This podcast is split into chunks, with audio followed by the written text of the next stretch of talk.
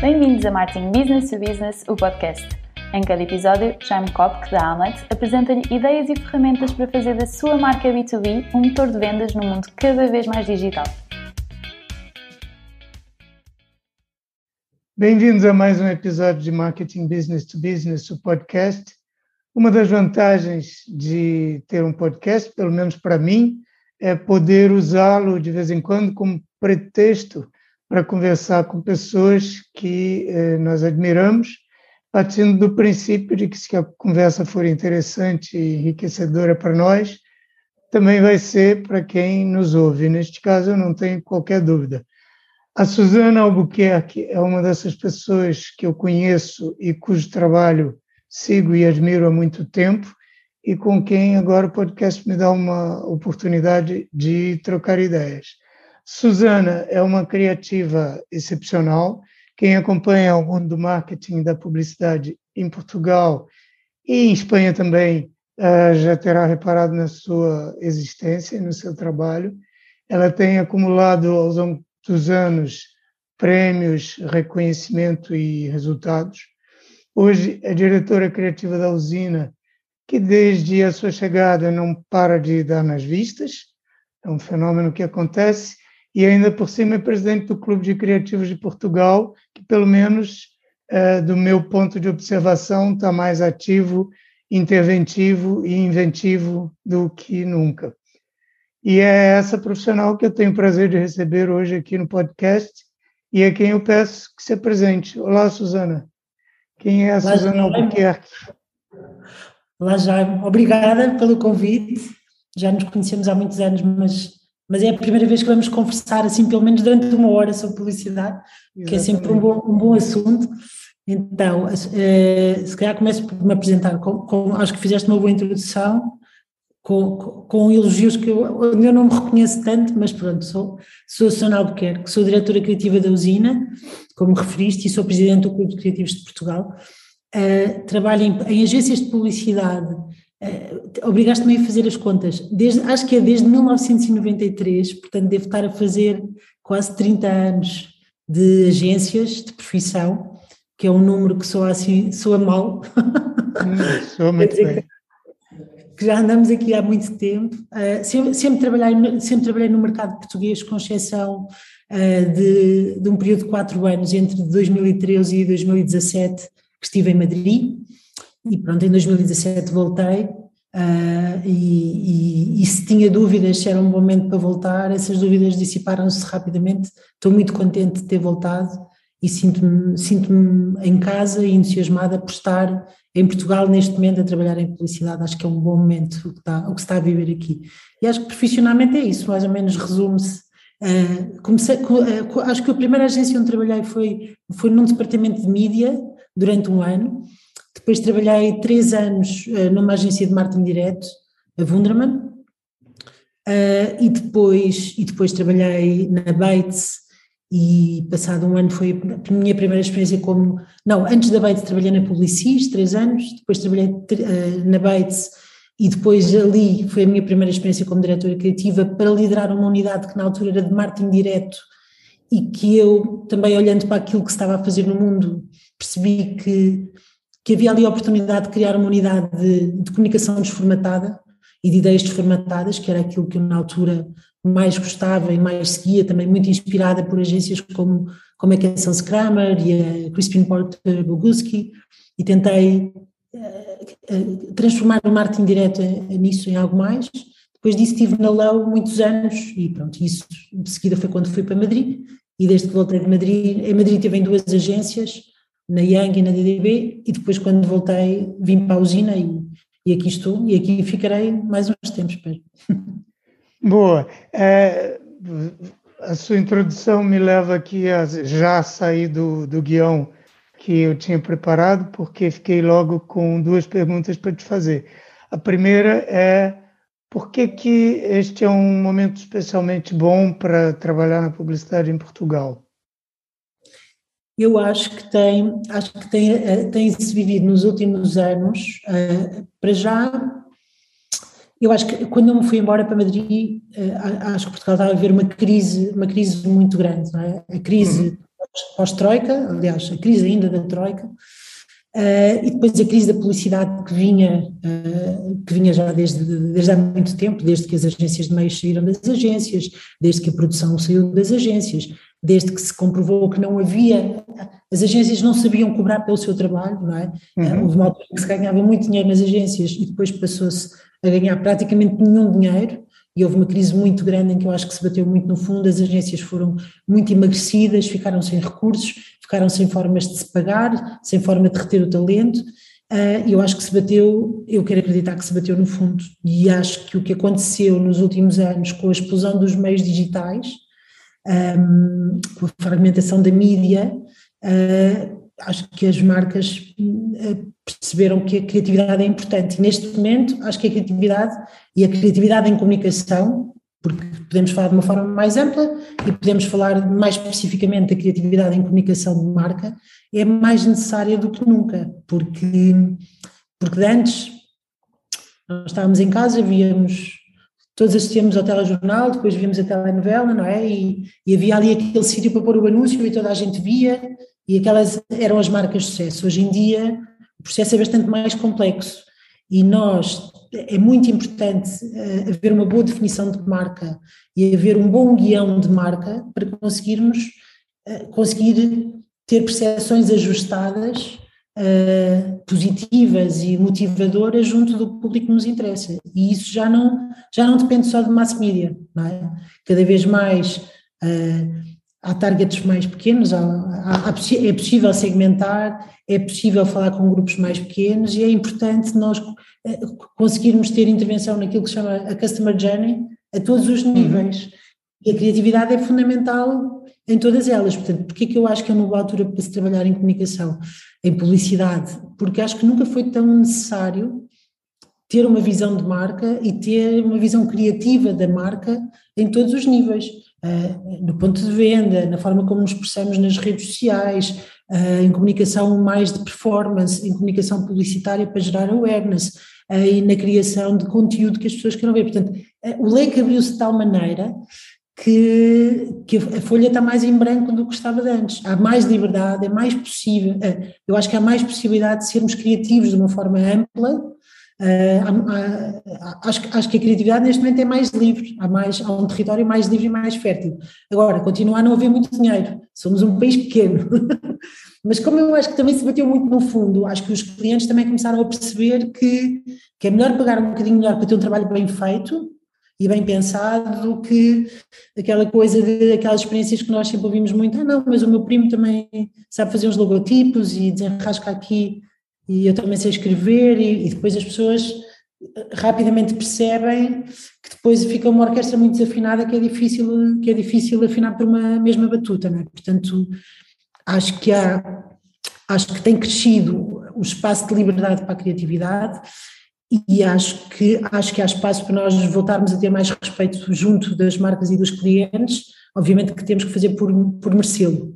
Portanto, eu diria que estamos numa boa fase por esses dois motivos, por, porque acho que temos espaço para voltarmos a ter credibilidade e valor, acho que já temos cada vez mais esse reconhecimento junto dos clientes como, como especialistas e como, como pessoas que criam valor aos negócios e às empresas e às instituições, e depois porque temos um espaço bastante mais amplo de, de manobra. Certo. É, você toca em pontos que são bastante importantes para os temas aqui específicos do podcast. Eu imagino é, que, como a maior parte das agências, é, que não a Hamlet, que é uma especialista, a maior parte dos seus clientes, e onde está é, a maior parte dos budgets, são clientes que atendem é, uh, o, o, consumidor final, quer dizer, são clientes B2C. Mas uh, essa observação que você fez sobre uh, dizer, a, a, pulverização dos mídias e, e, e a necessidade, mas também a oportunidade de ir contactar com as pessoas em mais, em mais sítios ou mais pontos de contato, aplica-se perfeitamente e criou oportunidades para as empresas B2B que nunca comunicaram uh, tradicionalmente, porque não fazia sentido para a maior parte delas, exceto duas ou três grandes uh, grandes empresas, uh, não fazia sentido comunicar nos mass media e que, para quem as portas ficaram abertas quando tudo ficou pulverizado, porque há espaço para comunicar com nichos. Embora o problema dos budgets pequenos seja transversal e provavelmente mais, uh, mais, uh, mais importante ou mais sensível uh, para as empresas, para muitas empresas business to business. Mas a gente volta aí. Mas eu antes queria ainda fazer uma pergunta em relação à sua introdução, que é o que, que é comunicação desformatada, o que, que era isso quando você começou a prestar atenção nisso? Era, eu acho que é, e ainda hoje eu, eu é, penso, penso, nisso muitas vezes. Eu, é, uma, é uma comunicação que primeiro pensa numa ideia antes de pensar num formato. É? Eu acho que nós, é, durante muitos anos em agências, trabalha, trabalhou-se muito por, por, por formato. É? Nós já sabíamos, quando eu comecei a trabalhar, os clientes, se tinham dinheiro, faziam uma campanha de televisão. Não se não tinham dinheiro, fazia uma campanha de outdoor imprensa e rádio, é? e as coisas mais ou menos, e depois uh, para, uh, isso era mais para a awareness, e depois para ativar uh, fazia-se marketing direto, uma promoção no ponto de venda, e, e, eu acho que a grande, para mim a grande diferença, o que é que é para mim uma comunicação desformatada? É nós conseguirmos chegar a uma ideia e depois então perceber que meios é que vamos usar para comunicar uh, e não começar a pensar já com, não, nós temos que fazer um filme de televisão. É? Então, uhum. quando nós começamos a trabalhar um briefing que já vem com um formato de meio específico, nós já vamos trabalhar uh, para aquele formato. E eu, assim, eu, eu acho que o filme continua a ser uh, o meio por excelência, não é? O meio audiovisual, nós conseguirmos contar uma história audiovisual. Uh, com os estímulos é, todos. É, é, forma mágica e, e, é, e, é, eu diria, o formato rei para nós conseguirmos tocar alguém, emocionar alguém, uh, levar alguém a, a, mudar uma percepção, um comportamento.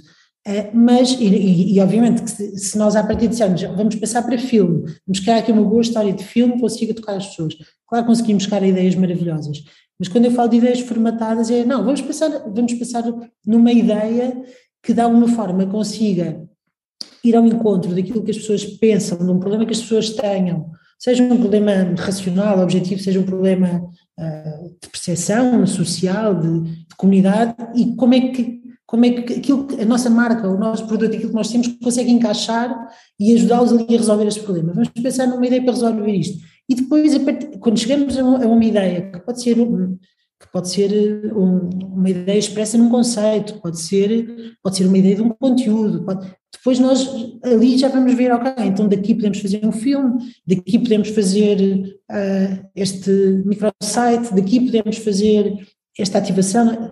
Então, quando eu falo de ideias formatadas, é isso: é, é pensar primeiro numa ideia antes de pensar num formato, que muitas vezes eu acho que nos limita ao pensamento, se começarmos pelo formato. É engraçado você dizer isso, porque quando, quando eh, eu tive a ideia da Hamlet, e antes de eu saber o que, que eu queria fazer, uh, uma das certezas que eu tinha é que eu queria especializar a Hamlet em alguma coisa, mas não queria especializar a Hamlet numa ferramenta do gênero, uh, as ferramentas que eu chamo uma agência de digital ou de marketing direto ou uh, de publicidade, como se entende publicidade, que é mass media, uh, ou o que fosse, porque eu, a minha experiência era justamente que isto levava aqui eh, a, a essa formatação que você está dizendo, ou seja, antes de eu saber o que eu vou fazer, eu já sei com onde eu vou fazer ou com que formato eu vou fazer. Eu nunca tinha chamado isso de comunicação desformatada, mas acho que são, que são formas de passar de pensar parecidas e é, é engraçado. É só uma questão de mas de facto tu, nós também, quando começámos aqui o projeto da usina e quando começamos a pensar uh, um bocadinho nesta, nesta autoanálise, não é? O que é que nós queremos ser? E eu também sabia, eu não quero ser uma agência de publicidade tradicional, uh, mas também não quero ser uma agência digital também não quero ser uma agência de ativação, quero ser uma agência de ideias que resolvem problemas. Uma, uma agência de ideias consegue falar com as pessoas. Uh, e depois, uh, se, for um, se, for, se for um velho anúncio de imprensa, é um velho anúncio de imprensa. Se for uh, um evento business to business, como já fizemos ainda há pouco tempo, é um evento business. Os formatos eu acho que têm que vir depois. E é interessante porque isto é particularmente útil num tempo em que justamente é, para muitos problemas a solução não passa por um formato óbvio, como você dizia, né? porque às vezes o seu público-alvo não vê televisão, o investimento em, em, em televisão não justifica é, para aquele nicho, para o tamanho daquele nicho, ou o seu público-alvo está disperso por, por, por geografias muito diferentes, como é muito caso para, clientes business to business em fase de internacionalização, como são alguns dos que nós temos. Então, se eu pensar, se eu partir de um formato, eu vou chegar facilmente a um beco sem saída. Né? É, é... Fica, fica um pensamento mais curto e fica uma solução mais curta, porque tu estás a pensar dentro daqueles limites daquele formato e não nos limites da, da possível solução do problema. Porque para mim, para mim também o mais importante, é, é engraçado, porque uh, por coincidência hoje fui almoçar, achava que ia almoçar sozinha e encontrei, encontrei uma colega uh, que é designer aqui na agência, o namorado dela também é designer, o marido dela também é designer, acabámos de almoçar os três. E estávamos a falar sobre a velocidade e o design e como, uh, como o design reclama para si o branding, não é? E eu, assim, eu quero acreditar, eh, se eu me quisesse definir como publicitária, aquilo em que eu mais acredito é na criação de marca. Eu acho que aquilo que eu faço todos os dias é branding. Uh, só que eu faço branding através da, da comunicação. Não é? Claro. Um anúncio, pode ser, pode ser um, uma landing page para uma marca nova que não vai comunicar business to consumer, pode ser um, um, um pensamento de como é que vamos expor a loja, mas é branding, não é? Então o mais importante é perceber o que é que a marca é, o que é que a marca tem para dar às pessoas que lhes faz falta. Como é que vai conseguir expressar isso? Então, pegando é. nisso que você está dizendo, porque encaixa aqui na, na, na, pergunta próxima que eu, que eu ia te fazer, que é, uh, um objetivo deste podcast é fazer alguma evangelização dentro do universo business to business, onde a ideia da importância da marca ao contrário do que acontece há muitos anos no, no business to consumer, não é assim uma coisa tão, tão consensual e tão óbvia. Né? Há muitas empresas para quem isso da marca é, é secundário, é uma coisa que virá depois um dia, quando eu tiver uma certa dimensão, uh, ainda não estou nessa fase. Há muitas, há muitas, uh, muitas razões invocadas para não se dar a marca, a importância que eu acho, e acho que você também acha, que ela deve ter. E o que eu ia pedir é que você nos ajudasse a entender por que, que a marca é tão importante, por que diferença faz eu não simplesmente comunicar, mas comunicar com tal guião de marca, que foi o termo que você usou. É, é que, sim, eu acho que assim, uma marca, até quando olhamos para a, para a palavra em si, não é? Marca é, é, é, algo que se deixa, um símbolo, não é? É algo que, é, que, é, que, deixa em nós um registro que não é indiferente, não é? Quando, quando uma marca existe, quer dizer que de alguma forma nos marca, não é? Uhum. Porque se é completamente invisível ou indiferente, é uma, é uma, é uma não marca, é uma marca marca, vá, não é? Então, eu acho que a, a, marca sempre, ela representa sempre, eu vejo, eu vejo a marca como um, um hiper-resumo uh, de uma série de crenças, de práticas, de razões pela, pelas quais aquele negócio ou aquela instituição existe, uh, valores, atos, e, uh, e eu acho que a, a, a, grande vantagem, assim, quando uma pessoa começa um negócio, e mesmo que não seja um negócio lucrativo, imagina uma, uma associação para o bono, não é?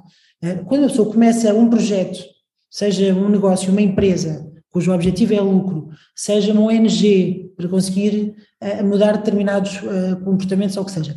A marca, aquilo que representa nessa instituição é um hiper resumo da razão pela qual aquela empresa, empresa no sentido mais lato, existe. E aí, se, se formos, por exemplo, à, à, teoria do Simon Sinek, que toda a gente tanto gosta agora, não é? Qual é o propósito? Porquê é que nasceu esta empresa? É? Qual, é, qual é a razão pelo, pela qual nós temos que existir uh, e se não existíssemos, as pessoas ficariam mais pobres, a sociedade ficaria mais empobrecida. Depois o ato, o que é que nós fazemos, o como, como é que fazemos isso? Todo esse resumo de valores, de crenças, de ponto de vista sobre a sociedade e sobre as pessoas e sobre a vida, qualquer empresa tem isso, ainda mais agora, não é? Quando, quando com os desafios de sustentabilidade que estamos a viver, a, a forma como as coisas são feitas tem praticamente tanta importância e tanto valor como o que nós temos para oferecer, não é? Já não, já não interessa só, ah, eu tenho fome, quero comer. Não, eu quero comer, mas quero saber onde é que foi cultivado, como é que foi colhido, como é que é o solo, qual foi a viagem, qual é a pegada. Portanto, este, esta forma, eh, uma empresa, quando começa a sua atividade, quando se põe no mercado, quando tem um produto para oferecer a alguém, nem que seja uma ideia, uma associação, a forma como vê, a forma como é feita, tudo isso é resumido naquilo que para mim é uma marca. Uhum. Que muitas vezes, pronto, o, o, o, seu máximo resumo será um logotipo, é? Mas mesmo no logotipo, é? se nós vamos querer representar, imaginem uma, uma marca de, de comida saudável, se calhar há determinadas cores que nós vamos evitar, porque não nos passam esse imaginário, não é? Eh, o próprio nome, eh, as coisas que nós fazemos, não é? Eu acho que hoje em dia, cada vez mais, uma marca é um conjunto de valores em que acredita, de actos é? porque tudo hoje em dia está muito a descoberto, aquilo que uma empresa faz e depois a forma como passa por fora aquilo que faz. Portanto, eu diria que aquilo que é a forma, a forma como uma empresa vê o mundo, eh, os vários, as várias ações que toma, as várias iniciativas, o modus operandi, as coisas que apoia e as coisas nas quais não se mete, e depois a forma como comunica uh, os seus valores e aquilo que faz, tudo isto para mim é construção de marca, sendo que a comunicação é só vá a terceira parte, não é? Uh, então eu acho que marca é tudo. Quando nós falamos de business to business, e essa ideia um bocadinho antiga, não, não, mas isto, isto é business to business, é só negócio, é só venda pura. Eu acho que quando nós falamos, quando nós pensamos no mundo de business to business, a única diferença é que se calhar o nosso target é mais segmentado. Mas aquela pessoa que está ali do outro lado é um ser humano como outro qualquer. É um, na verdade, ele é um consumidor, na altura em que decide se vai pôr este equipamento hospitalar e não outro, ou esta impressora e não outra, não é? Eh, nesse momento, aquela pessoa que decide aquela compra é um consumidor que tem valor, é uma pessoa que tem valores, tem coisas que acha que estão corretas, que estão erradas, e quando eu vou pela primeira vez e tenho uma possibilidade de impactar curta para vender a minha empresa, a minha associação, o meu negócio, o meu produto, eu tenho que ter ali um conjunto de ações e de, uh, e de, e de palavras que representem aquilo que eu sou. Depois, o que é que eu acho que é o grande poder das marcas? Eu acredito muito que a partir do momento em que nós temos isto bem definido, uh, um quadro de valores, um, uma conduta de ações e uma forma de comunicar, e está claro aquilo que nós somos, e, e quando nós exprimimos isso para fora, depois eu acredito no, no fenómeno imã. Acredito que vai haver um conjunto de pessoas que se atraem por aquela forma de ver, por aquela forma de fazer, e são essas pessoas uh, que acabam por vir ter, que vir connosco. Portanto, eu, quando eu digo, eu acredito que na minha agência de publicidade nós fazemos branding, onde nós investimos mais tempo, e eu acho que no business to business é exatamente igual, é ter a marca muito bem definida, no sentido de ser o resumo de a razão pela qual nós existimos, o que nós fazemos e o que temos para oferecer às pessoas e como é que vamos dizer isso. É? A partir do momento em que nós temos isso muito claro e conseguimos perceber como chegar às pessoas que eventualmente possam estar interessadas, não é? e nós estamos a exprimir marca e será mais fácil que as pessoas que veem as, que veem as coisas da mesma forma como nós se interessem por aquilo que nós temos para lhes dar. Vejo assim, não sei se foi muito complicada ou se foi demasiado simplória. Hum, eu acho que foi claríssima. Uh, Queria só que você é, me dissesse, na sua experiência, você, é, na minha experiência, é uma coisa mais ou menos cotidiana, é, mas se na sua experiência você tem encontrado empresas ou organizações para quem essa ideia de que pensar no tal guião da marca vem primeiro é um bocadinho estranha e contraintuitiva e, e se você é, percebe por que, que isso pode acontecer e como é que, como é que isso pode ser contrariado ou resolvido. O que eu vejo é, é, é, assim, obviamente que é muito mais fácil teres isto muito claro e, e teres a noção do valor que isto traz à tua operação quando estás a, a trabalhar com marcas globais. As marcas, por exemplo, e, e, e, nós na usina temos bastantes marcas globais, quando, quando pensamos numa Samsung, quando pensamos uh, na IKEA, uh, quando pensamos no Aldi, uh, quando pensamos na Nespresso, nós temos aqui uma série de marcas cujo seu ADN está absolutamente muito bem definido e também estas marcas globais é a única forma que têm é? ter esse, esse quase brand guide claríssimo sobre o que é que é a marca, porque é que ela existe, uh, o que é que ela deve fazer e o que é que não deve fazer, o que deve dizer e o que não deve dizer, quando é a única maneira, tendo esse guião muito bem, muito bem definido, é a única maneira de conseguir operar a uma escala global, não é? E garantir que, que a marca se comporta da mesma forma em todos os mercados. Depois há marcas quando são marcas locais é mais difícil terem esse, esse, valor tão óbvio, mas mesmo assim, por exemplo, acho que há marcas portuguesas que têm essa identidade muito bem definida, quando nós olhamos para uma Delta e para uma Delta Q, é? quando nós olhamos para, para um grupo de Jerónimo Martins, que obviamente também aprendeu muito com a experiência internacional, uh, quando olhamos para uma Sonai, que é, que é um grupo que acredita muito no poder das marcas e na construção de marca, uh, é verdade, por exemplo, nós, fizemos, nós trabalhámos durante uns dois, três anos com a padaria portuguesa, que é uma marca nacional, uhum. mas obviamente que, que, estão ali pessoas que vêm, que são ex-Jerónimo Martins, portanto têm a noção da importância que a marca tem. E o primeiro trabalho que eles nos pediram para fazer, e que lá está, era uma marca que praticamente não investia em publicidade, foi definir, ajudá-los a conseguir verbalizar e sistematizar um reposicionamento que eles queriam fazer, em que eles queriam expressar-se através de uma nova assinatura, de um perfil para as lojas, a própria decoração da loja, como é que nós devíamos comunicar os menus, que tipo de inovações de produto é que podiam fazer sentido eles terem e outros não. Portanto, esse, esse pensamento de marca é uma coisa que pode ir até, até à própria inovação de produtos, não é? A partir do momento em que nós, por exemplo, no caso da padaria portuguesa, eles agora fizeram um novo reposicionamento no qual nós não tivemos envolvidos, mas no último, que foi, há, foi antes da pandemia, bem, há, eu diria que há uns quatro anos, quando nós criámos para eles a assinatura Aqui Como em Casa, aquilo era um resumo de uma visão de marca que levava em conta a história, não é? Que eles nasceram como uma pequena padaria na, na, na, João 21 e depois começaram a abrir uh, padarias por toda Lisboa e, e, e, tinham a sensação que estavam a perder um bocadinho aquele espírito da padaria de qualidade e as pessoas tinham a ideia de que aquilo era muito massificado. E o trabalho que nós fizemos foi quase uma, uma psicoterapia de empresa, de perceber, não, uhum vocês o que fizeram foi recuperar a boa pastelaria tradicional portuguesa, garantir que é sempre a mesma qualidade, que os espaços são agradáveis, é um lugar onde as pessoas estão e que tem a ver com o gosto português que as pessoas têm desde sempre, até em casa, não é? Do pão de leite com fiambre, é do pão de Deus. Tá? Portanto, o aqui como em casa é um bocado um resumo daquilo em que a marca acredita e que deve pautar o que se deve vender, o que se não deve vender, como se decora, como se fala, como se, como se faz. Portanto, eu, eu diria que quando as empresas são nacionais e não têm muito contacto com, com marcas globais, podem ter alguma desconfiança sobre, uh, sobre se isto é importante e fundamental. Mas eu acho que não há nenhuma marca global uh, que não tenha uma visão Isso de marca, seja óbvio. que não seja óbvio. Mesmo marcas que não em publicidade. Quando nós olhamos para a Zara, é? e a Zara agora até, até já começou a fazer alguma publicidade, mas quando, quando a Inditex cria a Zara e a Zara se começa a expandir pelo mundo inteiro, aquela, aquela marca está absolutamente definida, não é? Porque é que existe?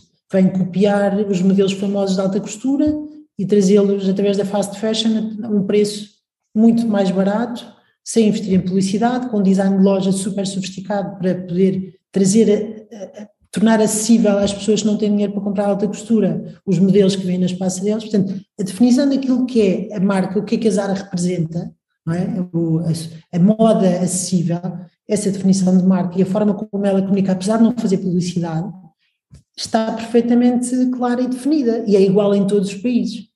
Portanto, nós, se calhar em Portugal, não estamos tão habituados a dar esse valor à marca e se calhar por causa disso é que passamos tantos anos a fazer sapatos para os italianos sem, sem fazer as nossas marcas de sapatos, sim, porque sim. Falta, falta acreditarmos nesse lado intangível e eu acho que todos nós, nós não compramos só produtos, nós, nós fazemos escolhas que, que nos representam como pessoas.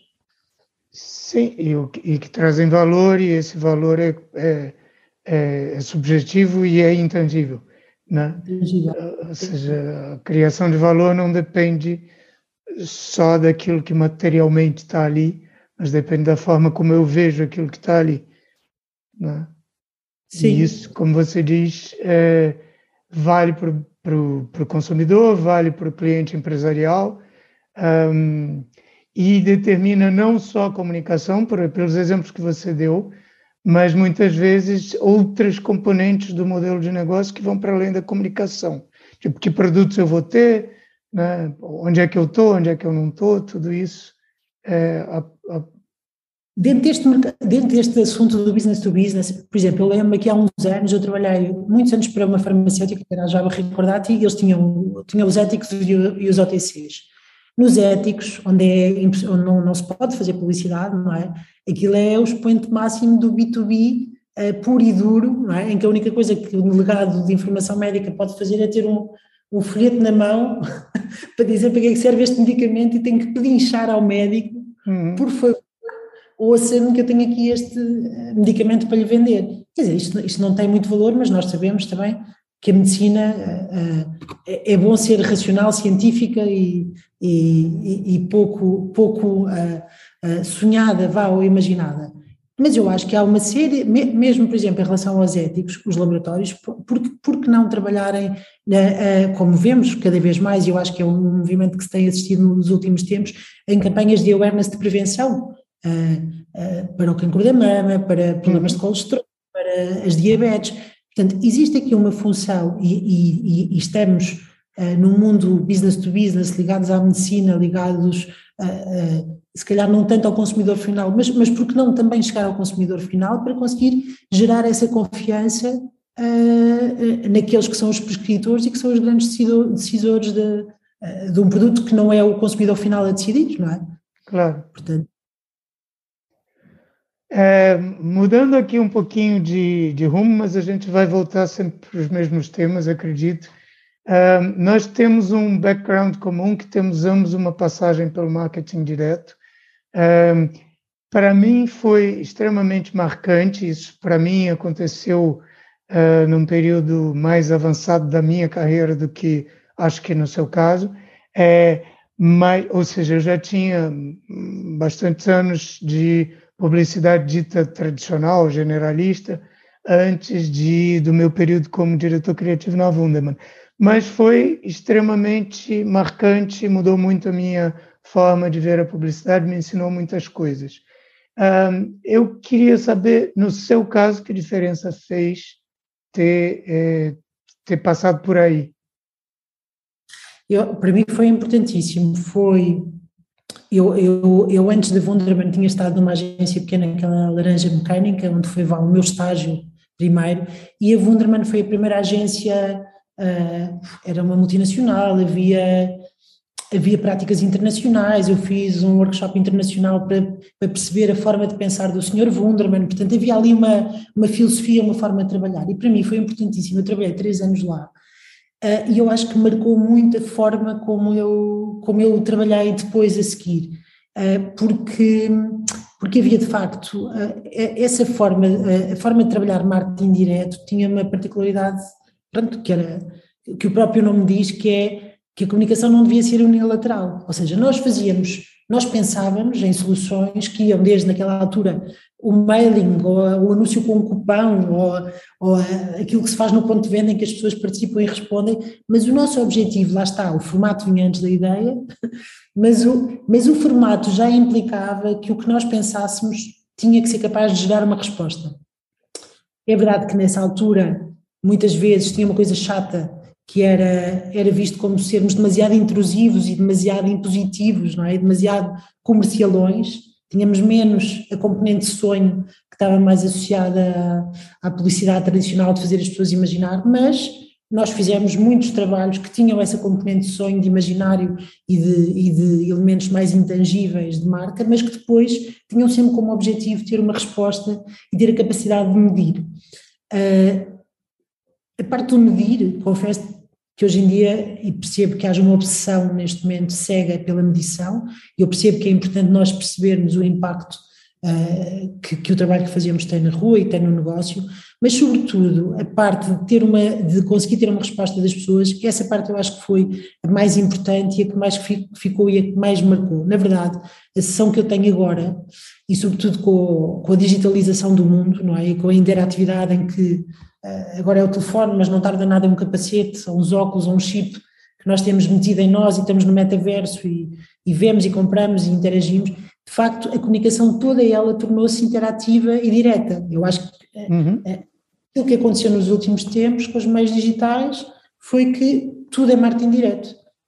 Não há não há uma campanha que tu não tenhas a possibilidade logo de clicar e automaticamente estás a comprar, não é? Tu vês, fez um anúncio nas redes sociais e automaticamente vais para o link e, e, e, se a coisa estiver bem feita, está feita para que tu já não saias daquele site sem, sem uma peça comprada ou sem uma coisa sem fazer qualquer coisa, sem participar, sem, sem se envolver, sem interagir, com, dar um passo é, qualquer na direção da, da venda. Precisa, né?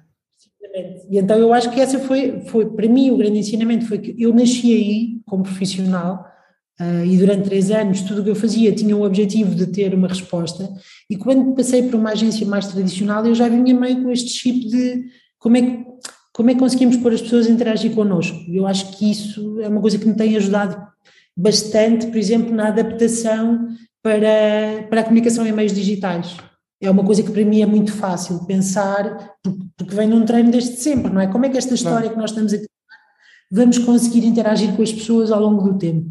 Isso foi bastante útil.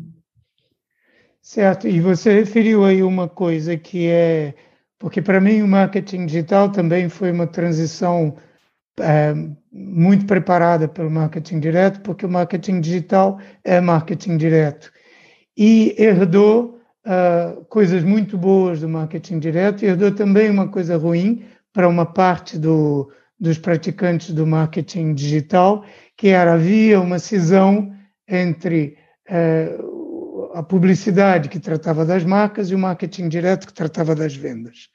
E que o próprio Wunderman desprezava um pouco as marcas, né? e, e ele não só, e outros como ele, eh, e assim como os praticantes da publicidade desprezavam o marketing direto, que era o, o below the line. E nos primeiros tempos do marketing digital, houve para muitos praticantes a obsessão de ter as métricas, os resultados e não cuidar do intangível. E felizmente essa é uma, é uma, é uma cisão que está desaparecendo, né? espero eu, uh, mas que também deixou deixou marcas e a gente ainda vê, né? Ainda e essa também acho que é uma, a, ou seja, há bons praticantes de marketing que não ligam às marcas como deveriam ainda, né? E eu acho que isto também, uh, no caso de muitas empresas B2B, vem também desse, dessa formatação no marketing direto a criação de uma marca forte, obviamente que eh, faz com que tenha que haver depois uma venda, não é? Uma concretização. Nós não queremos só ser gostados, nós queremos que as, queremos que as pessoas nos prefiram. Claro. Agora, essa obsessão pelos resultados e pelo que se chama agora de performance, do performance marketing, eh, assim, obviamente que há espaço para tudo e eu não vou questionar, uh, sobretudo um, uh, um, um, mundo que eu, que eu não domino tão bem como outros. Acho é que cada macaco no seu galho, ou seja, uh, nós podemos, eu acredito, lá está, é que nós consigamos ter as mensagens certas nos momentos certos. Acredito que haja uma campanha de puramente de performance que possa fazer muito sentido, depois de nós já conseguirmos ter passado uma série de mensagens e de valores e de nos posicionarmos e as pessoas saberem o que é que nós somos, eh, o que é que nós somos. Antes disso, quer dizer, é só eu não acredito na. Eh, sei que às vezes funciona de uma forma mais pavloviana do que aquela que nós queremos imaginar, mas eu acho, mas eu acho que não, que não é, que não é, é tão óbvio e tão direto que seja assim, só porque nós vemos muitas vezes uma coisa, a dizer que clica aqui as pessoas vão clicar, não, não é verdade. Nós temos, aliás, eh, eh, as marcas de maior sucesso são aquelas que conseguem gerar o interesse e o word of mouth e que as pessoas se tornem de facto fãs daquilo que a marca significa, vende, representa, e eu acho que isso tem que ser o objetivo para qualquer aspirante a criar uma marca, não é? Sim. Ter, ter marcas que as pessoas prefiram e que sejam quase advogadas em seu próprio. É, há uma dificuldade porque essa, esse intangível é mais difícil de medir, é, não é que não seja mensurável, mas é mais difícil de medir, é, e então, quando eu estou muito obcecado com determinado tipo de métricas, eu vou é, preferir aquilo que eu posso medir mais rapidamente e posso ser levado a desprezar aquilo que é mais difícil de medir. Né? Mas é um erro porque eu estou deixando de criar um, uma parte do valor. É, mas provavelmente, e tu vês, eh, as marcas com alguma dimensão medem ambos, não é? Medem, obviamente, que as vendas, os cliques, uh, o tempo em que se passa no site, mas também medem uh, junto do, do, target que lhes é importante, uma série de valores que para eles são importantes. Imagina-se, para a minha marca é importante uh, valores como a inovação, a acessibilidade uh, ou o respeito pela, pela natureza e pelo planeta. Portanto, determinados valores que para mim são core naquilo que eu sou como, como marca, eu tenho uh, as marcas com que eu trabalho e que têm alguma dimensão, estão constantemente, a cada X meses, a medir como é que essas variáveis estão, se sobem, se descem, porque sabem que isso está antes, depois da concretização da compra. Certo. É? Portanto, eu diria que é fundamental os dois, não é? Eu tenho, que, eu tenho que estar associado a uma série de valores que acredito que são aqueles que me definem, que fazem com que eu seja preferido, e depois tenho que perceber se aquilo também se concretiza em, em vendas e em preferência objetiva, claro. Certo. Susana, hum, Agora, uma coisa mais específica, que é, é a sua passagem é, pelo mercado espanhol, o que é que te ensinou? Um, e o que é que você vê é, que as empresas portuguesas poderiam aprender com as espanholas uh, e vice-versa? Olha, eu aprendi, aprendi muito, muitas coisas, aprendi muitas coisas é sempre uma boa aprendizagem, não é? Mesmo as coisas que correm menos bem, uh, de facto foi, foi uma experiência muito marcante para mim. Eu, eu fiquei quatro anos lá. Primeiro, primeiro que tudo, a experiência de ser imigrante. Tu, tu também és imigrante, mas já há muitos eu anos, não é? Sou uma imigrante antiga. eu já não lembro há muito tempo que eu sou, mas eu sou. Há quantos anos estás em Portugal? E melhor não falarmos nisso. Mas com certeza que sentiste quando chegaste cá, se bem que eu, para mim é diferente, é porque eu quando fui para Madrid já tinha 40 e tal anos. Um, a sensação de ser imigrante, eu não sabia, eh, fui um bocadinho a medo, apesar de uh, era uma coisa que eu, eu tinha, mais, tinha mais ou menos esse sonho, essa, essa, essa aspiração, sempre por cumprir, sempre com muita insegurança, nunca me atirei, é? E depois quando apareceu a oportunidade atirei-me, mas não sabia como é que ia como é que ia viver. E, e, a surpresa foi, adorei a sensação de ser estrangeira, gostei muito uhum. de aqueles primeiros tempos de chegar e não perceber nada, não sabia como é que eram as finanças, não, não percebia nada, gostei muito dessa sensação de ser estrangeira, ao contrário do que eu estava à espera. Que te deixa é, muito alerta, não é?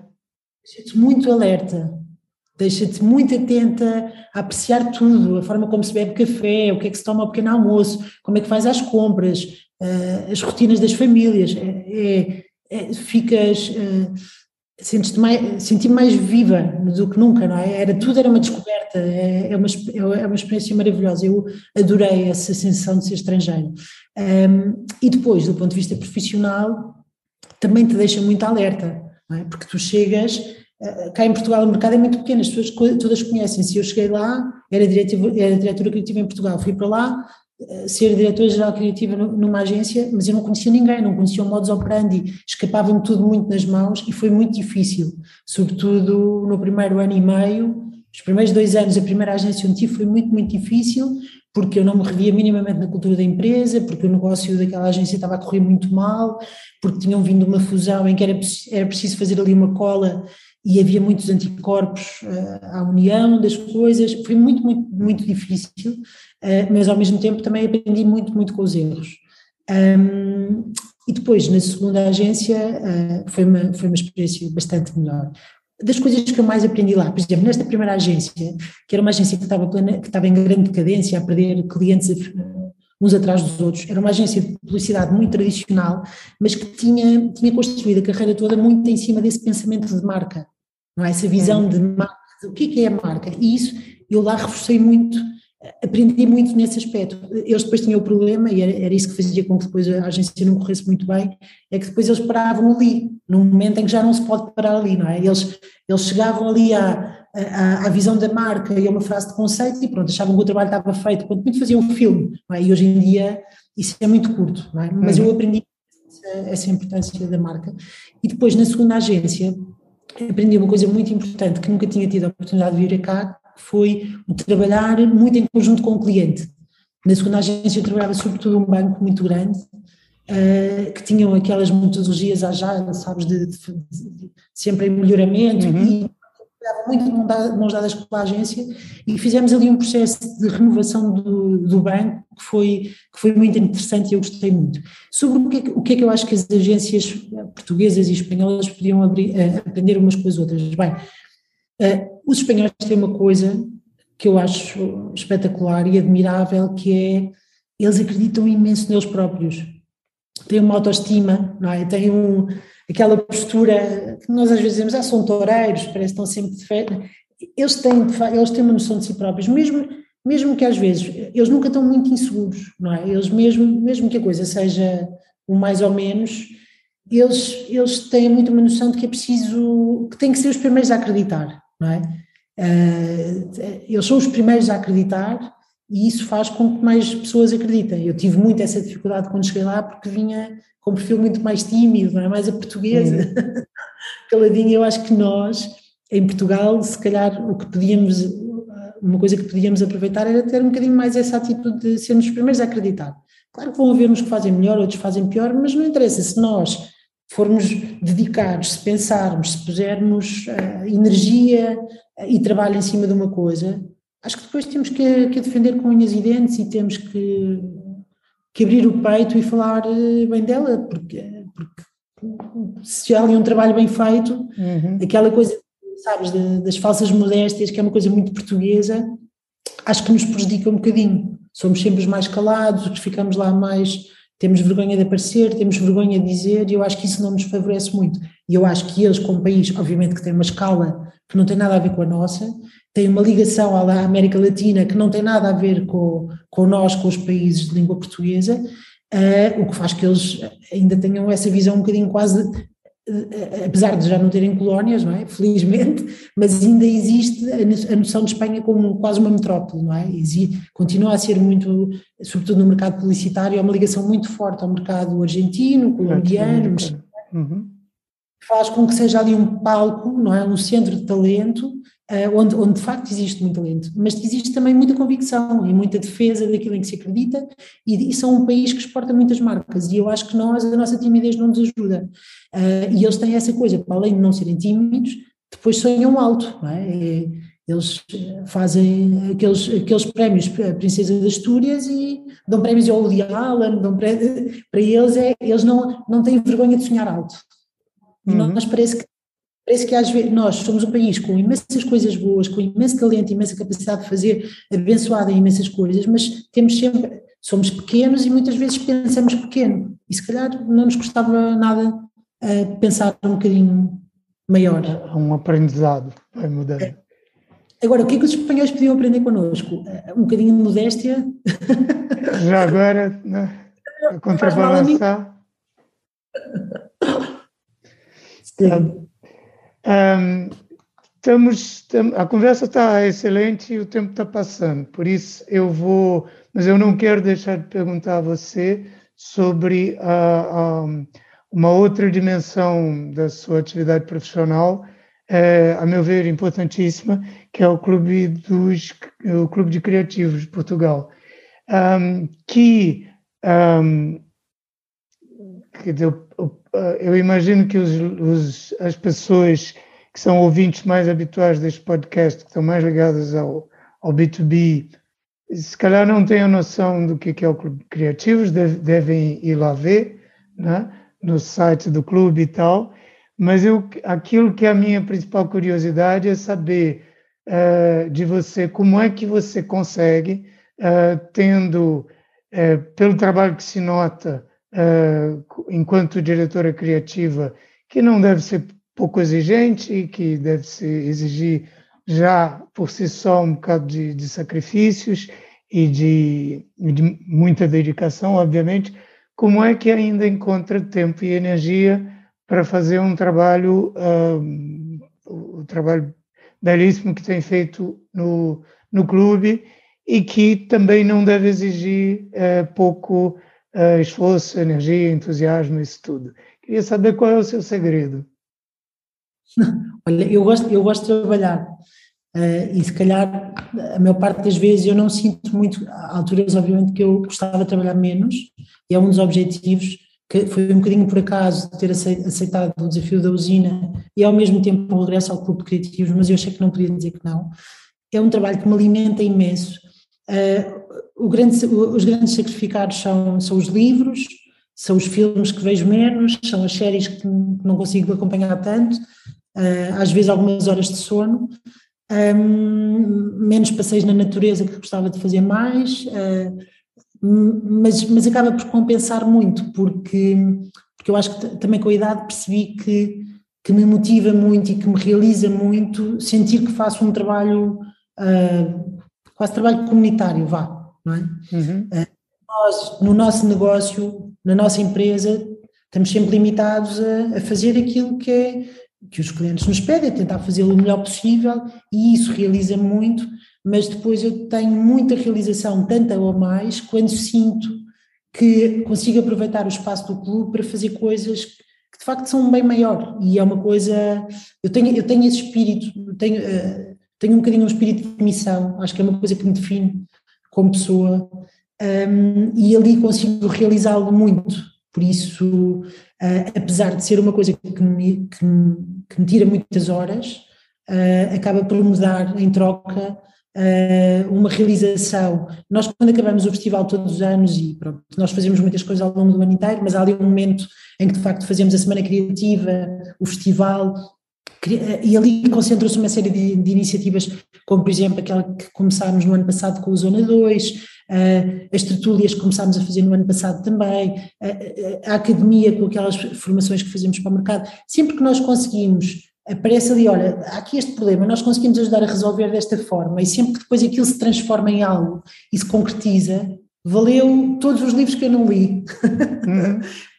a verdade é que é, é, é, é super compensador. É, eu, eu acho que nem, nem toda a gente tem este perfil, nem toda a gente tem esta obrigação mas eu sinto que com esta idade e com os anos de profissão, obviamente que eu quero fazer bem, tento fazer bem e tento que o próximo projeto seja melhor do que o anterior, ou pelo menos tão bom, mas quando eu penso a seguir, e agora a seguir, o que é que eu gostava?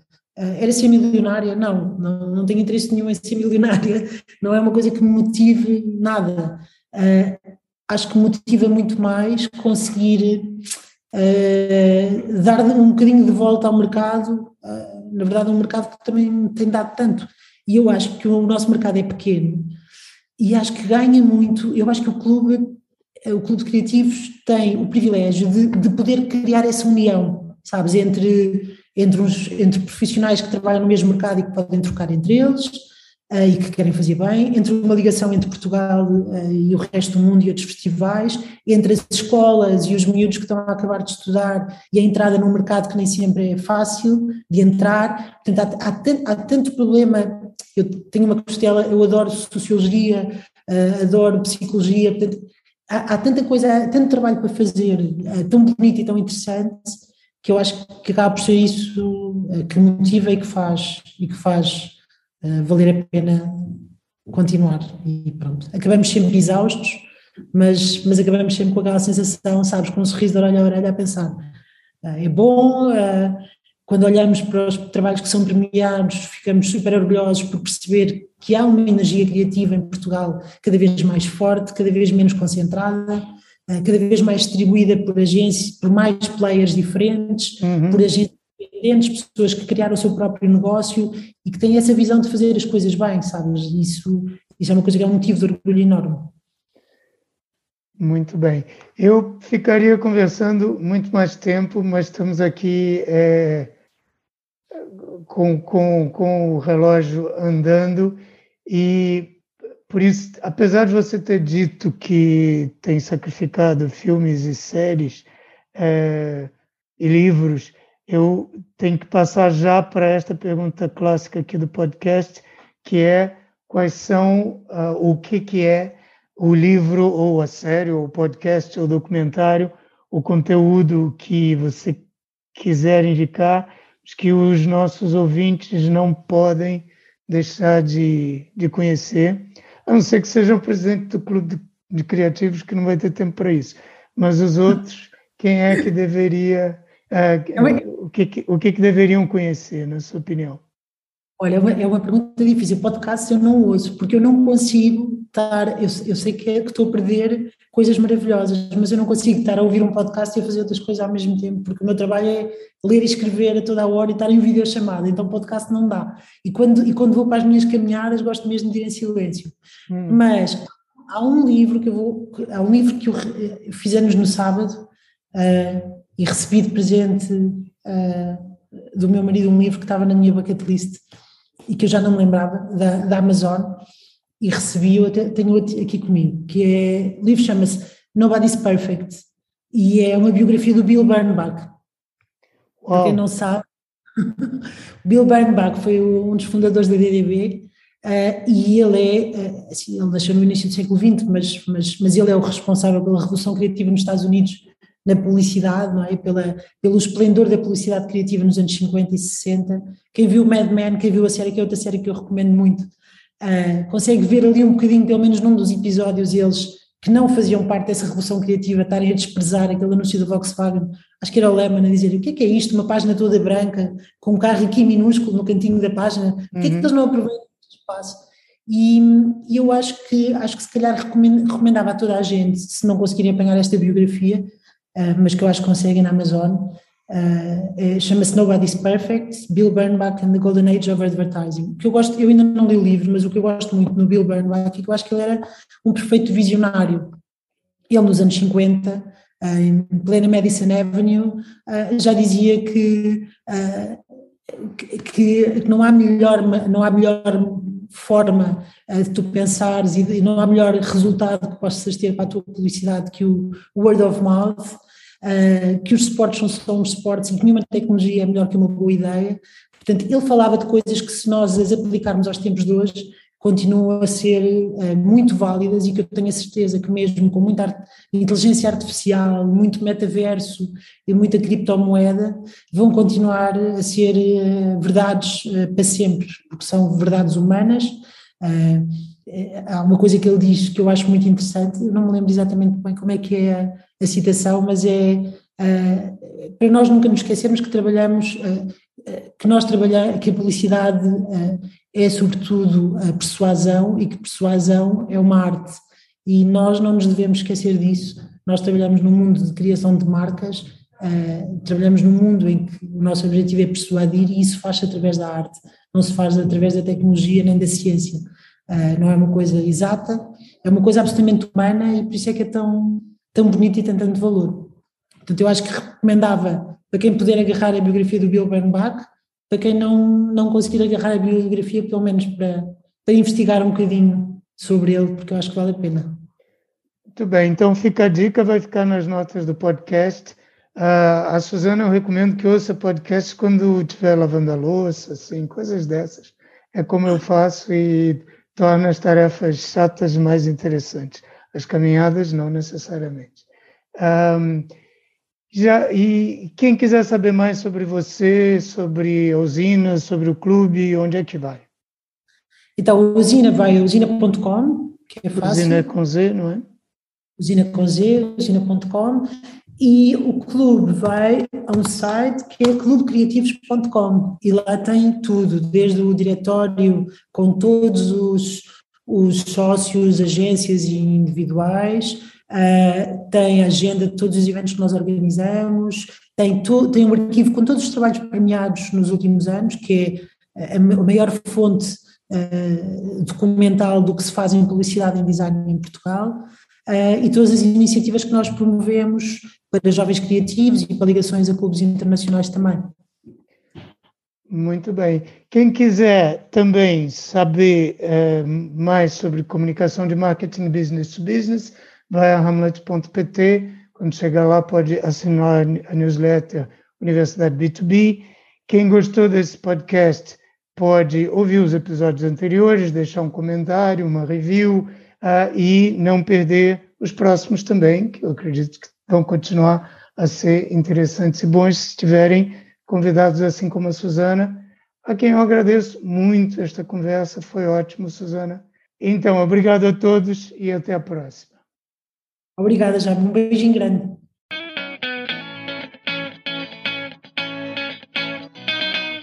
Acabou de ouvir Marketing Business to Business, o podcast da Amlet B2B. Se gostou, não se esqueça de fazer like, partilhar, deixar o seu comentário e subscrever no seu canal preferido. Para ver as notas desta conversa, vá a amlet.pt blog. E em breve voltaremos com mais um episódio de Marketing Business to Business, o podcast.